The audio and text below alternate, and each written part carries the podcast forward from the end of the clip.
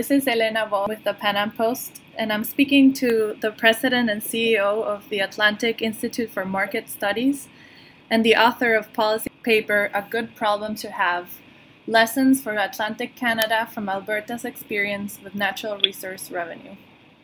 I just wanted to start by asking you a little bit about Canada's background with resource management. You mentioned that revenues are usually used up as they come in and these are sizable revenues, correct? Yes, uh, it is. Um, it, it is a permanent condition, of course, of economies that have lots of uh, natural resources uh, that they get uh, a lot of revenue when the prices of whatever commodity they're selling uh, are really high. Uh, and, and, of course, that's a, a very nice thing. typically, what happens is when that happens, they they, they are not set up to manage it properly. And so as the money come in, they spend lots and they budget lots of money coming in. Uh, and then when the price of the resource uh, drops, which of course invariably they do, we just don't know when, uh, they get into this huge economic and fiscal binds. And, and so that's fundamentally the problem. It, and we, we call it a nice problem to have because it's always a nice problem to try to manage lots of money it's a lot better than not having any at all.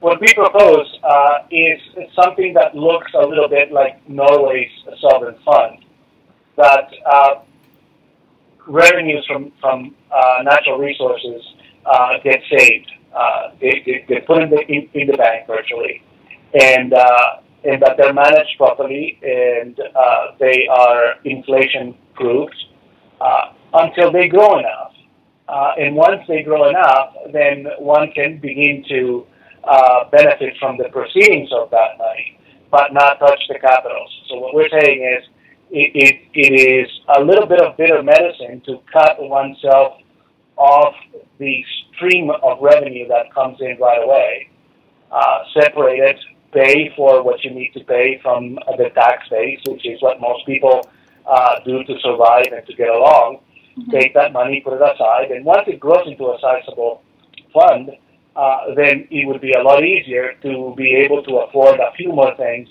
from uh, the proceeds and from whatever interest you derive from them.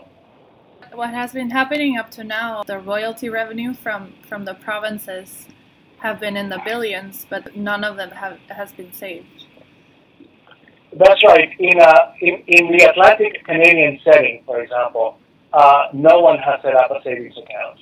Uh, Newfoundland has had resource revenue for decades now, and uh, and billions of dollars have been spent uh, as they come in. Uh, we point at the example of Alberta in the paper, uh, and Alberta is a little bit the example of what to do, and a little bit the example of what not to do. in terms of what to do, Alberta set up its fund back in the mid 70s, and they set it up to save 30% of resource revenue. And uh, as soon as the price of the commodity dropped, uh, they stopped putting more money into the fund and they started pillaging the fund. So, X number of years later now, um, Alberta has uh, some $15 billion in the fund, which sounds like a lot of money. Uh, but when you consider, for example, what uh, what the Norwegians have done, which is save it all, uh, and, uh, and in a shorter span of time, uh, the Norwegians have managed to accumulate now pretty close to a trillion dollars. Uh, it is estimated that the Norwegian fund would probably hit the trillion dollar mark in about five years from now. Wow. It's, it's, it's huge, huge revenue. Is that what you mean by not using the fund as a as a rainy day fund? That's right, because uh, the the problem with calling it a rainy day fund, uh, like most of us, when we say, "Oh, I'm going to put this money aside for for an emergency," it is very easy to declare emergencies when there are none, and and it's very easy to see emergencies uh, wherever we want to see emergency. Oh, my television set broke. Uh, I, I must have a new one uh, it's an emergency. Uh, it, and so we can declare uh, a fund to be a rainy day fund, but as soon as we see a drop, we can declare that it's raining, and raid the fund, which is what happened in Alberta. So it should be set up in such a way where where it's not allowed to do that. To make it very difficult, uh, in, in the, the Norwegians, for example, uh, don't allow themselves uh, to take money from the capital. You can only take money from the interest, and, uh, and and the politicians don't really have much a say because it is managed at arm's length. Uh, and uh, North Dakota has set up something similar. They save 30% into a state fund.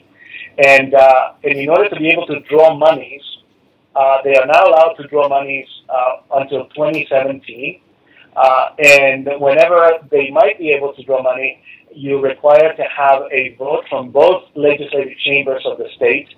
And then, even then, uh, even if you want to touch the capital, uh, the, the rules say that they cannot draw out of the fund more than 15% of the existing fund in a period of two years. So there is, there, are pretty strict rules about what to do, and, and uh, precisely because they want to discourage uh, pillaging the fund. What would happen when, when there's a period where the economy is contracting? The, the, the issue is that when the economy uh, grows a little slower, uh, then a, a, particular jurisdiction would be receiving less royalty uh, monies. And so the fund will not be growing as, as much or as quickly. Um, but th- this whole thing is premised on the fact that uh, resources, or the price of resources rather, uh, goes up and down. Right. And uh, if if the services that you provide to the population are strictly paid from your tax base, then uh, once the fund grows large enough that you can draw from it, uh, in situations where the economy is contracting, you can uh, use a little bit of those monies that you can draw from the fund, and they can act uh, as a stopgap. You also mentioned that it's a good opportunity for Atlantic Canada because they could basically start from scratch and learn from Alberta's experience in the past, right? the opportunity that exists now is quite significant because uh, at a time when the prices of the revenue are so low, uh, the royalty in- income is, is very low uh, or virtually non-existent. So this is a time in which people can plan and say, um, we're making do without it now. Uh, let's set the plan properly. Uh, so that we continue to function without that revenue and start putting it in the bank. It's a lot easier to do it at a moment like now, uh, instead of when there's a torrent of money coming in and there's a political price to pay to, to be able to say to people, uh, we're not going to use this money and we're just going to put it in the bank. And would that opportunity apply as well to other countries with resources, like in Latin America? Uh, absolutely. Uh, you know, I can I can see, for example, uh, well, Venezuela is a basket case, so I, am not sure that it applies to Venezuela because nothing really applies to Venezuela. But but certainly to places uh, to places like Mexico and to places that uh, and, and this is not just about oil, of course. Uh, it, it can be about mining resources. Uh, it can be about forestry. It can be about a lot of uh, natural resources that fetch a high price in the uh, uh, in the international markets. You mentioned that it should be done also through a referendum once there has been public debate about it. Um, why, why a referendum? Uh, th- this is probably uh, the most contentious and, and, perhaps even the most dangerous part of the paper. Um, it, it's uh, we argue that uh, the money that comes from the resources uh, is money that belongs to the population and not to the government.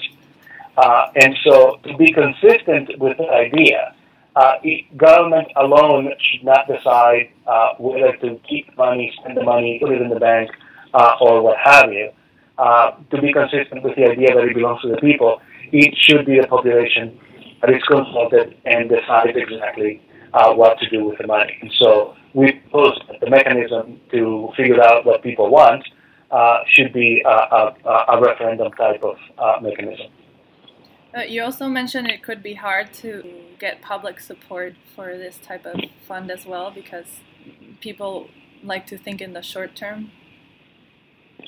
Yes. Uh, do you want us to stop funding uh, the things that you like uh, and the things that you prefer us to be funding right now, and instead we propose that uh, that we defer the fund, that we keep the money in the bank, uh, and maybe later you or your children might be able to profit uh, from the or benefit from the uh, from the policy, but it's a, a longer term gain and uh, and a short term deprivation, so to speak. So it, that's what is difficult, uh, and it's difficult to argue rationally when people want uh, to spend right away.